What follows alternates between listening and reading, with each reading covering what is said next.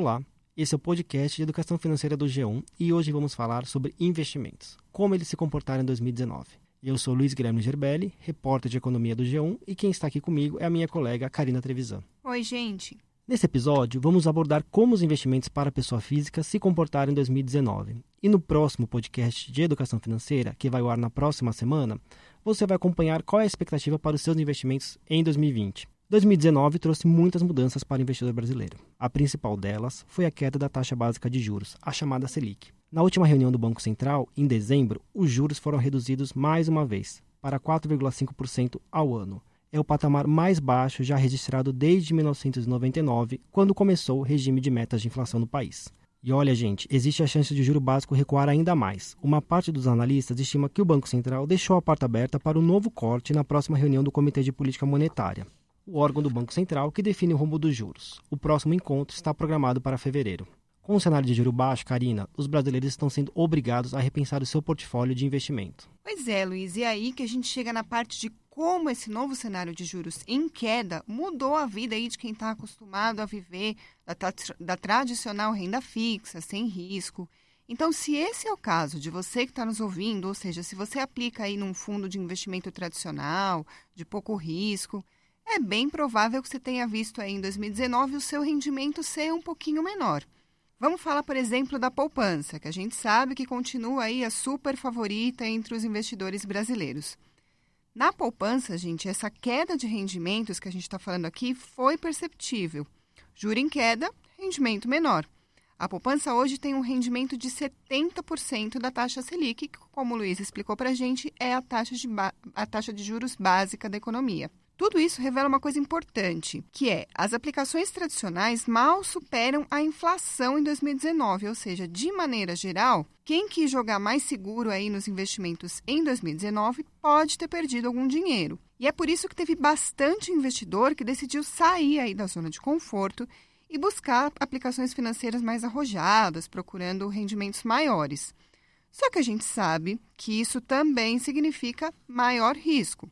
E é por isso que a gente sempre fala aqui que para fazer esse movimento de procurar investimentos mais arriscados em busca de um rendimento maior, o investidor tem que levar em conta dois pontos importantes. O primeiro é qual é o seu apetite por risco, ou seja, o quanto você aguenta ver o seu dinheiro subindo e descendo. E o segundo, qual é o prazo que o seu dinheiro pode ficar parado nessas aplicações. Pois é, Karina, os fundos de renda fixa de baixo risco e a tradicional poupança não vão acumular grandes ganhos neste ano. Mas, por outro lado, a renda variável tem tido bons resultados. A gente tem noticiado com bastante frequência no G1 que a bolsa tem alcançado sucessivos recordes no fechamento. Mas aí vale aquilo que a gente comentou. Quem tiver em mente colocar parte dos recursos na bolsa, tem de lembrar que é um investimento de longo prazo. Ou seja, se for precisar do dinheiro no curto prazo, é melhor pensar em outra forma de diversificação. A gente conversou com Michel Viriato. Ele é coordenador do Laboratório de Finanças do INSPER. Vamos ouvir o que ele falou sobre o quadro do investimento, dos investimentos em 2019. Sim, é, então acabou realmente é, o dinheiro que poderia se dizer como dinheiro fácil, aquele dinheiro que você aplicava em títulos com alta liquidez, é, com, com, baixo risco e com alto retorno. Ou seja, essas três, esse, esse tripé que existia anteriormente, alta liquidez, alto retorno e baixo risco, acabou, não existe mais.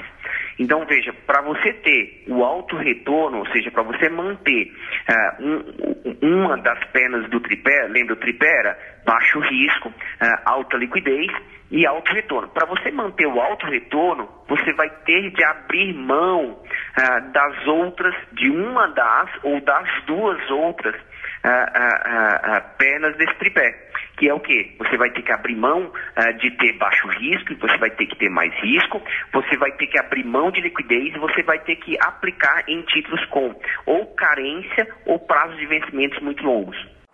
É, Luiz, a gente ouve então o especialista falar sobre toda essa mudança no cenário de investimentos e é interessante observar que o investidor tem mesmo se movimentado.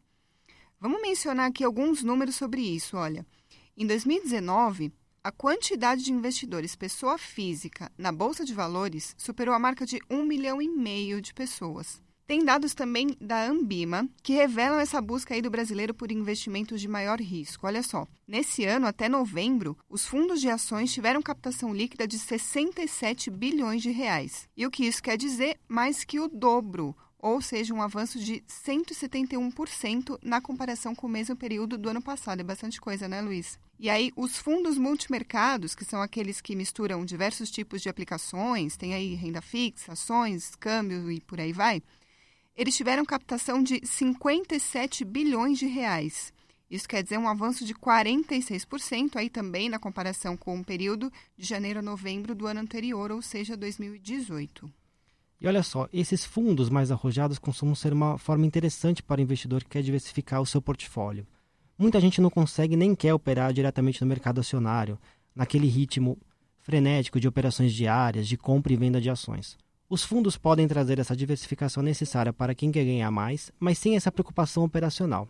Mas aqui cabe um aviso: na indústria de fundos é sempre importante observar se há custos adicionais ou custos muito altos, como às vezes acontece com a taxa de administração.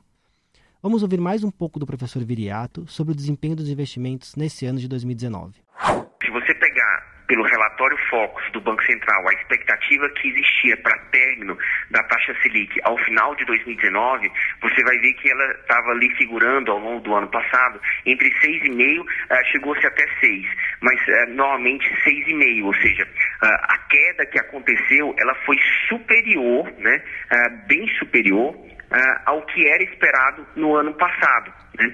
Justamente por essa queda ter sido bem mais forte que, é, que, que, que era o esperado, uh, então é que, a, que isso promoveu a valorização de diversos ativos, como, por exemplo, títulos de renda fixa prefixados, referenciados a IPCA e os fundos imobiliários e fundos de ações.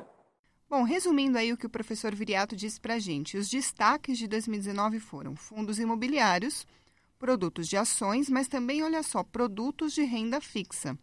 Muita gente aí acha que esses produtos de renda fixa trazem o ganho garantido e sem risco, nem sempre isso é verdade, ou pelo menos é verdade em parte. Vamos pegar aí o exemplo então do Tesouro Direto.